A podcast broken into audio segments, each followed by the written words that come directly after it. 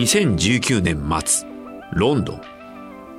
一人の女性が部屋の中で立っている。背景にある小さなライトと観葉植物の緑を見れば彼女のミレニアルなセンスがわかる。名前はロキシー。若いイギリス人のインフルエンサーで毛先だけ染めたストレートヘアにイエローとオレンジのアイメイク。カメラの前で誇らしげに最新の収穫を見せているはい。また見てくれてありがとう。今日紹介するのは、タイトルからもわかるように、オンラインのお店、シーインで買った服だよ。ちゃんとした服なのか、私の目で見て紹介するね。もしかしたら詐欺かもしれないって、このブランドの評判はいいのと悪いの両方あるよね。だから自分の目で確かめます。まず最初に試してみるのはこれ。すっごく可愛い赤い模様が入ってて。200万回以上再生された18分の動画の最後でロキシーはシーンに関してこう述べた。詐欺じゃないけど品質が疑問だと思うことはある。でも安いんだからいいんじゃない？シーンで販売されているドレスは平均して20ドル以下だ。同じような商品をザラでは40ドルで売っている。安いだけじゃないの。シーインは中国の会社だから、他とはちょっと違った服をゲットできると思うんだよね。例えば、ブーフーやミスガイデッド、ニュールックみたいなブランドでも見かけないようなやつ。シーインの服はちょっと変わってて逆におしゃれかも。この動画、気に入ったらお気に入りに登録してね。しかしシーインの評判はあまり良くなかったサイズが欧米の人間と違うのだ。小さすぎると文句を言う客もいた。また送料は無料だが届くのが遅い。シーイン最大のマーケットアメリカに荷物が届くには1週間以上かかった。シーインの評判はともかく他のブランドは商品をもっと早く届ける必要に迫られた。でなければオンラインの巨人と張り合うことはできない。しかし速さにはコストがつきものだ。すでに衰退していた実店舗を持つブランドの寿命はさらに短くなったように見えた。シーインは驚くような価格を実現させているがそのやり方をよく見ると決していいとは言えない手口が明るみになってくる。反動が起こり始めていた。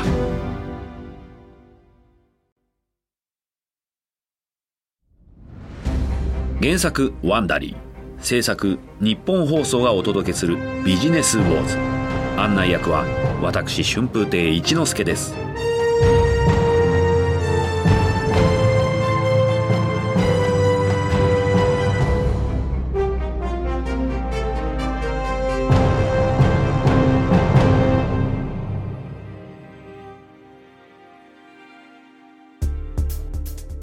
前回のエピソードでは H&M は数十億ドルもの売れ残り商品の在庫を抱えフォーエバー21は破産を申請。トップショップはオーナーのフィリップ・グリーンへの告発で会社が傾きました。そしてトレンドの服を素早く売り出すことで知られるザラもその速さではシーンに遅れを取っていました。今回のエピソードでは業界のリーダーへと駆け上がったシーンが挫折を味わいます。そして新たな脅威が現れます。それは服のレンタルとリセールを行う会社。コロナ禍でもう3時だけどまだパジャマ着てるといった世界になったことはこの業界にももちろん大きな影響を与えました。第5話。終わらない欲望。2020年10月イギリスロンドン。ジェーン・シェパードソンは彼女の自宅オフィスでノートパソコンを見ている。59歳だがスタイリッシュなブロンドのボブヘアでもっと若く見える。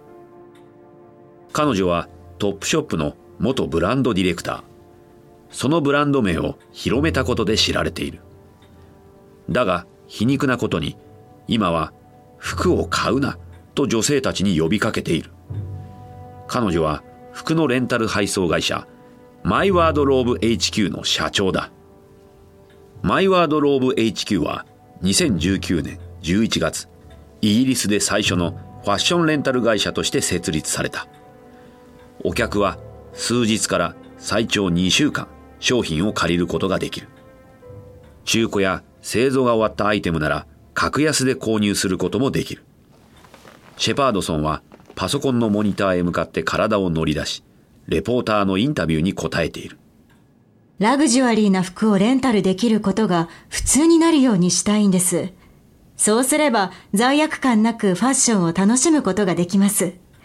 一度試してみて気に入ったらもう一度借りて楽しむこともできます。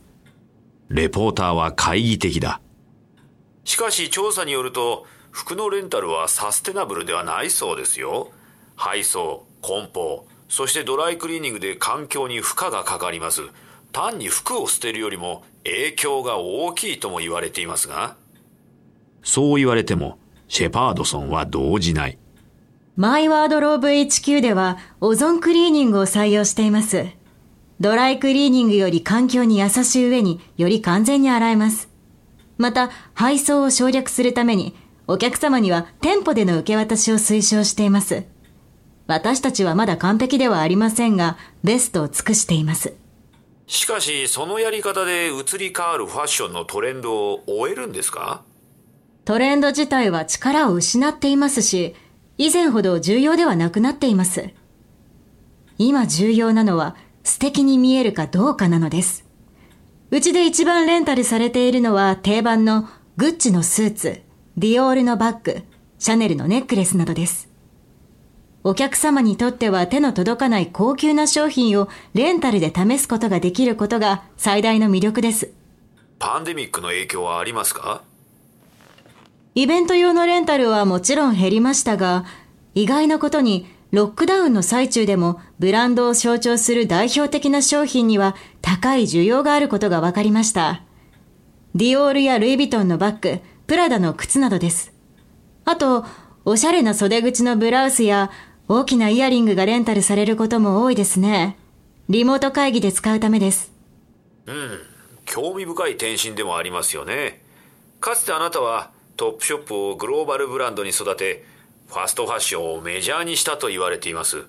それが今や180度方向転換したように見えます。それについては責任を感じています。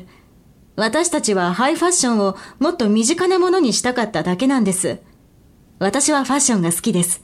楽しいし常に変化しますから。でも、今の使い捨ては、あまりにもやりすぎです。しかし、このような服のレンタル事業の経営は厳しかった。一時は大人気だったレント・ザ・ランウェイは、2020年5月までに70%の会員が退会、もしくはアカウントを凍結した。レント・ザ・ランウェイは従業員を一時解雇し人件費をカットして対処した。客がいなくてがらんとしていた実店舗もパンデミックの影響を受けた。ザラはオンライン販売に集中するため世界で1200の店を一時閉店する計画を立てた。H&M は250店。さらにアメリカンイーグルビクトリアズ・シークレットエクスプレスなどその他の低価格ブランドも実店舗の統廃合を進めていた。しかしトップショップはさらに悪い状況にあった。2020年11月30日、借入金を返済することができず、会社は破産を宣言した。グリーン氏からの正式な発表はありませんでした。トップショップはコロナ禍の影響だとしていますが、親会社のアルカディアグループの売り上げは、ロックダウン前からずっと下降線をたどっていました。今夜の発表では、最高経営責任者が、今日は我が社の社員にとって悲しい日であると同時に、商品を納入してくれたサプライヤー、そしてその他の関係者にとっても辛い日となりました。コロナ禍で店が強制的に閉店になり、ロックダウンの期間も延長され、我々のブランド全体の流通が大きな痛手を負ってしまったのは誠に残念ですと話しています。しかしパンデミックだけが原因ではない。専門家が言うにはトップショップはアメリカで実際に大きく売り上げたことはなくデジタル化やソーシャルメディアの活用も遅れをとっていた。その上ブランドとしての魅力に欠けザラのような積極的な打ち出しができないでいた。それでもその看板にはまだ利用価値がある。能力のある人間がトップにつけば再起も可能かもしれない。2021年1月18日中国広州市にあるシーイン本社。CEO のクリス・シューが役員と会議を行っている。トップショップ入札の状況はどうなってる？重役の一人が答える。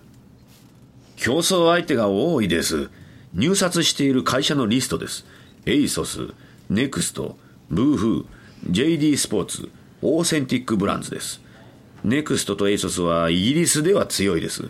他の2社 JD スポーツとオーセンティックブランズは実店舗運営の実績があります。 Topshop 入札には実店舗を残すという条件が入っていますから好意的に見られるでしょう。しかし現在ではうちが一番高額で入札しています。シーンは3億ドルを上限として入札していると言われていた。州はこの状況に喜んだ。トップショップが手に入れば世界展開する上で有利になる。若者によく知られたブランドだしイギリス進出が楽になるよ。ちなみにネクストが離脱するという噂も聞いています。本当に？ええ。我々が最後に入札したのはいい作戦でしたよ。うちに対抗できる金額を出せない会社は逃げ腰になっています。よし。でも油断は禁物だ。入札額を上げないといけなくなるかもしれないしな。しかし蓋を開けてみれば2021年2月1日イギリスのオンライン販売会社エイソスがトップショップを3億6400万ドルで買収。彼らはトップショップをそのまま引き受けるつもりはなかった。実店舗をなくして事業のスリム化を進める。残すのは300人ほどの従業員だけ。ほとんどがデザイナーとバイヤーそして提携会社との障害担当。流星を極めたキラキラした日々は店舗とともに終わりを告げた。トップショップというブランドはネットの世界で生き残る。夏がやってきてジェーン・シェパードソンのマイワードローブ HQ が大きく報道された。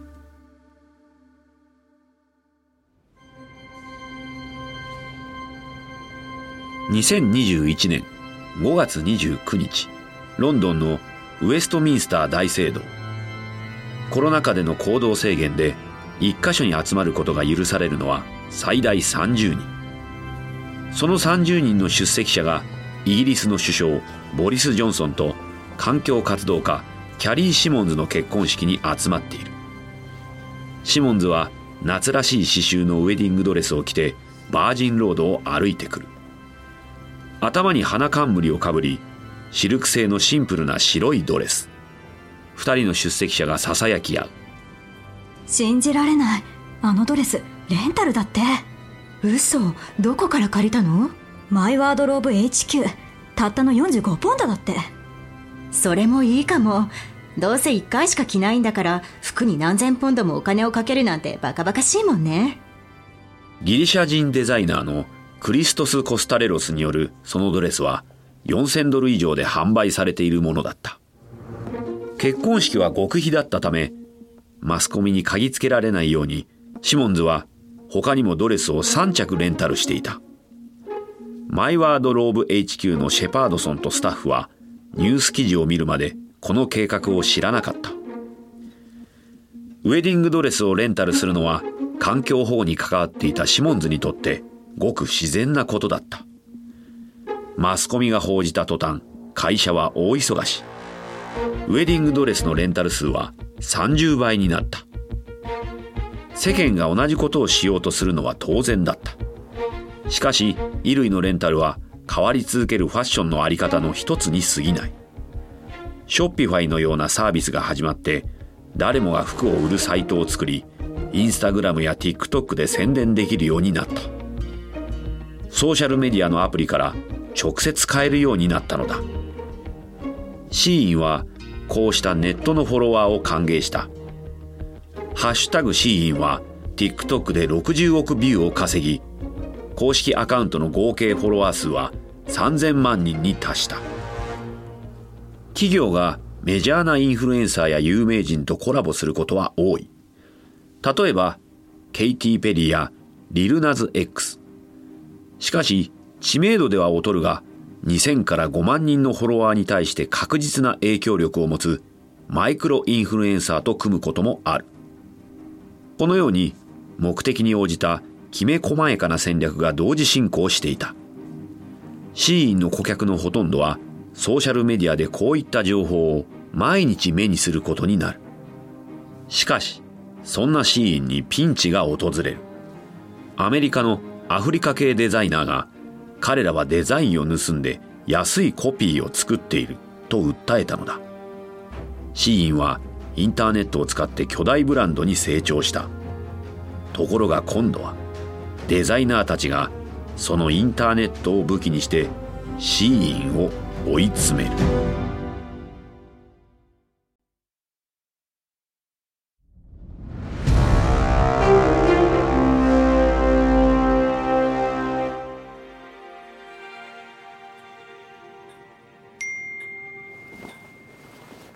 エルユン・アディード。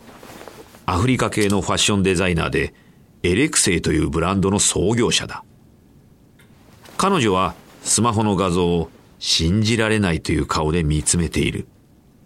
慌てて隣の友人に画像を見せる。ちょっと、これ見て、信じられない。シーインが私のデザインを盗んでる。彼女の友人は、シーインのウェブサイトに掲載された画像を拡大する。ピンクとグリーンのかぎ針編みのセーターだ。何これ？そっくりじゃん。ナイジェリアではこのセーターを4、5日かけて作ってるのよ。手作りだからね。なのに機械で作ったコピーがたったの17ドルなんて。アディードのセーターは小売価格で330ドルだ。信じられない。しかも、私が目指してるものの全部逆。全部よ。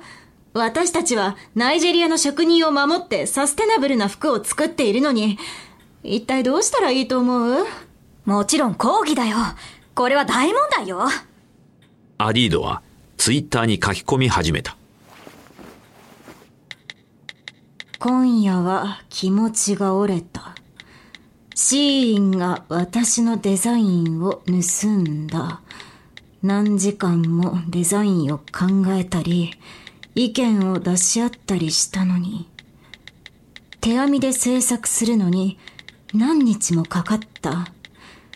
その努力が機械編みのコピーになってるのを見て、本当に落ち込んだ。これでどう？つぶやきには、二つのセーターを並べた画像も添付する。これでいいじゃん。投稿しちゃいな。晒せばいいのよ。アディードのつぶやきには30万以上のいいねがつき、10万回以上リツイートされた。シーインはその日のうちにコピーしたセーターをウェブサイトから削除した。小規模なデザイナーから盗用だと抗議されたのはこれが初めてではない。やはりアフリカ系デザイナーでシンシアリーリアの CEO マリアマ・ディアーロは同じような件で TikTok に抗議を投稿している。これをアップするのは怖いんだけど、言わせて。シーインがシンシアリーリアのデザインを盗んで売ってるの。全く同じデザイン。どこも変えてない。このブランドのために私は人生をかけてデザインしてるのに。見て、このクオリティよ。デザインしたのも作ったのも私たち。そして、シーンの見てよ。安っぽくて下着が見えちゃってる。それに肌の色が濃いモデルを使って、うちのブランドの見せ方までそっくり。うちの製品は11月発売。デザインを始めたのは1年前の1月よ。それに、ショップウィーオアフォワットまで同じことをしてる。私のデザインを盗んでるの。もうやってられないわ。ディアーロのタイトなマキシドレスには大胆なカットが入り、ショルダーはアシンメトリーなデザインになっている。確かにシーンのデザインはそっくりだ。デザインを盗んだと抗議されるのはファストファッション業界では珍しくない。アメリカの著作権法はこの領域では遅れていて、服のデザインをほとんど保護していないのだ。そこで多くの大企業が小規模な会社からインスピレーションを受けたとしてコピー商品を大量生産し安く売っている。シーンが販売した商品で炎上した中には盗用疑惑だけではなく不愉快な商品が販売されていたというケースもある。例えばイスラム教徒が礼拝用に使うマットをインテリア商品として販売したことがある。説明には花柄のタッセル付きカーペットと書かれていて怒りを買った。また、鍵十字のような形のネックレスを販売したこともある。抗議が起こってからシーンは謝罪し、これは仏教の万字であり、幸運を呼ぶデザインのつもりだったと説明した。結局、その商品は販売を中止した。個人で戦ってもシーンに勝つことはできない。しかし、抗議する人間が増えれば、ハッシュタグの嵐が起きて、ソーシャルメディアを通じて社会の関心を高める。しかし、ソーシャルメディアのキャンペーンは声こそ大きいが、ファッション業界の巨人に対しては、その問題の目を摘むことくらいしかできない。多くの顧客がシーインの常識外れな低価格に群がる。12ドルのベビー服や7ドルのサンダルには抗えない。シーインがこれほど安く販売できるのはアルゴリズムのマジックのおかげなのだ。シーインはどの商品がクリックされそしてオーダーされているかを自動解析しそのデータを直接工場へ送っている。あるトップスが爆発的に売れたら工場に生産を増やせという命令を自動的に発信する。そこに人間が関わる必要はない。もはやシーインは誰にも止められないように思える。しかしファストファッションのかつての巨人はまだ諦めていなかった。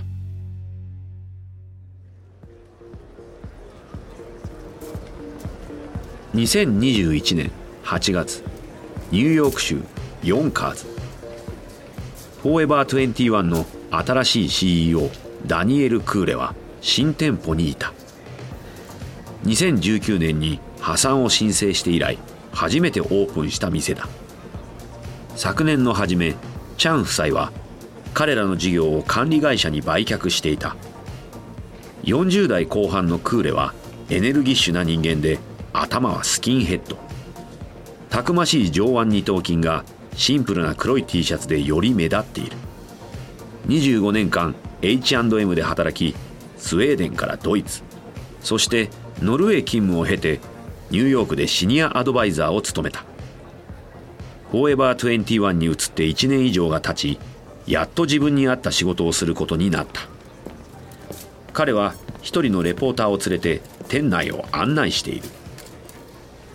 見ての通り今までとは全く違うだろ以前の店はキラキラしすぎだったんだよ。これからはこの新しい雰囲気で行くよ。フロアはコンクリート。そこに木を使ってナチュラルな感じを出すんだ。2200平米の店内は4つのゾーンに分けられマネキンが立っている。それぞれが違う雰囲気の服を着ている。店のレイアウトはどうなってるんですか？スタイル別だよ。フォーエバー21の店舗で昔から変わらずやってることだよ。ボヘミアンルックはそこ。セクシーなストリートウェア系はそっち。モダンでコンテンポラリー。クールなカジュアル。このようにフロアを分割するとお客はすぐに自分のスタイルに合った服がある場所へ迷わず行けるんだ。どんな変化を作り出したいと思いますか？今フォーカスしてるのはトレーニングウェアにビューティーをプラスすることなんだ。これは Z 世代に絶対刺さるね。特にパンデミックの間トレーニングウェアが大人気になったろ。定番デニムもまだ売れ続けているよ。一番安いものは14ドル99セントだからね。インテリア雑貨もテスト販売する予定だよ。まずはブランケットとタオルから。フォーエバー21は今も人気がある。絶対に復活できると確信してるよ。そんな彼らの大きな壁となるのはシーインだ。今やアメリカで最も大きなファストファッション企業に成長している。業界売上の実に28%を占め H&M、ザラ、そしてフォーエバー21をはるかに凌駕している。シーインは世界220カ国へ商品を輸出し1年の売り上げはおよそ100億ドル。パンデミックの間に急成長した。2020年夏にはモバイルアプリが App Store で一番人気になっている。一方フォーエバー21はブランドイメージを一新して再起しようと格闘中。ザラの売り上げはパンデミック以前の水準にまで回復した。H&M は未だに遅れをとっていてコロナ禍のダメージから完全復活することができずにいる。そしてトップショップはその後どうだろうか。オックスフォードストリートにあるかつてトップショップの象徴であった旗艦店についてはいくつもの企業が入札に興味を示しているという。24億ドルの借金を抱えるフィリップ・グリーンにとっては少しは足しになる話だ。特にファッションについての消費者の本音と建前には大きな隔たりがあるようだ。2021年の報告ではコロナ禍の前よりサステナビリティが大事だと思うようになったかという質問に60%近くの消費者がイエスと答えた。しかし彼らは今もファストファッションから服を買いファッション企業は努力はしているもののサステナブルだとはとても言えない状況だ。世界で浪費される水の20%はザラや H&M さらにシーンによるものだ。例えば1本のジーンズを作るのに3万リットルもの水が必要となる。1人の人間が飲むとすると7年分の量だ。1年間に生産される衣類は1000億着。そしてその5分の3が廃棄される。言い方を変えると毎年210億トンの繊維が捨てられるのだ。ガーナのような国には毎週6800トン分の衣類が慈善団体から寄付されている。しかし多すぎるのだ。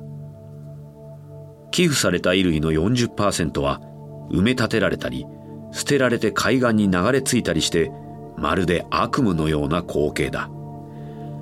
しかもクオリティの低いファストファッションは新たな価値を加えて寿命を伸ばす。すなわちアップサイクルすることもほぼ不可能だ。賃金の問題もある。93%のファッション企業は労働者に最低限の生活を保障するだけの給料を支払っていない。その労働者のほとんどは女性だ。それでもこういった問題に関心のある消費者は決して無力ではない。専門家はリセール商品を扱うウェブサイトの利用を進めている。ポッシュマークスレッドアップザ・リアルリアルなどだ。古着を修理するかもしくはハイクオリティの商品を買い長く着られるようにすればいい。しかし同時に専門家は消費者の考え方を変えられるとは思っていない。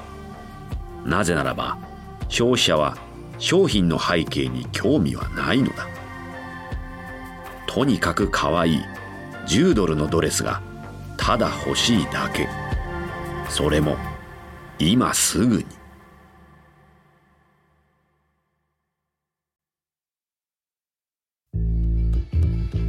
お届けしたのはビジネスウォーズ。ファストファッションのシリーズ第5話です。ビジネスウォーズのこのエピソードお楽しみいただけたでしょうか。ストーリー中のお聞きいただいた会話について私たちには当時の正確な会話を知ることはできませんができる限りのリサーチに基づいて構成されています。この一連のビジネスウォーズのオリジナル版ではデビッド・ブラウンがホストを務めましたがこの日本語版の案内役は私春風亭一之輔でお送りしました。声の出演北川里奈尾崎由香。原作エリン・コンリー。シニアプロデューサー及び編集長カレン・ロー編集及び制作エミリー・フロストサウンドデザインカイル・ランダルプロデューサー柴田修平エグゼクティブプロデューサージェシカ・ラドバーンジェニー・ロウアー・ベックマンとマーシャル・ルーイ。ワンダリーのコンテンツとして制作されました。翻訳春山陽子。日本語版制作シャララカンパニー。日本語版プロデュースおよび監修ニッポン放送でお届けしました。